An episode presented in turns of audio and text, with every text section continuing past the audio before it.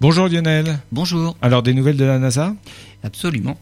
La NASA vient d'annoncer la détection d'importantes quantités d'hydrogène moléculaire dans les panaches d'eau qui s'échappent du pôle sud dans cela de la lune glacée de Saturne. En fait, la présence de dihydrogène est très certainement le produit d'une chimie équivalente à celle, à celle des sources hydrothermales qu'on connaît sur Terre au niveau des dorsales médio-océaniques. On sait que sur Terre, ce dihydrogène est utilisé comme source d'énergie par des micro-organismes vivants. Cela ne veut pas dire qu'il y a des êtres vivants sur Encelade, mais en tout cas, les conditions sont réunies pour que ce qui se passe sur Terre se passe aussi sur cette lune glacée de Saturne et également sur Europe, la lune glacée de Jupiter.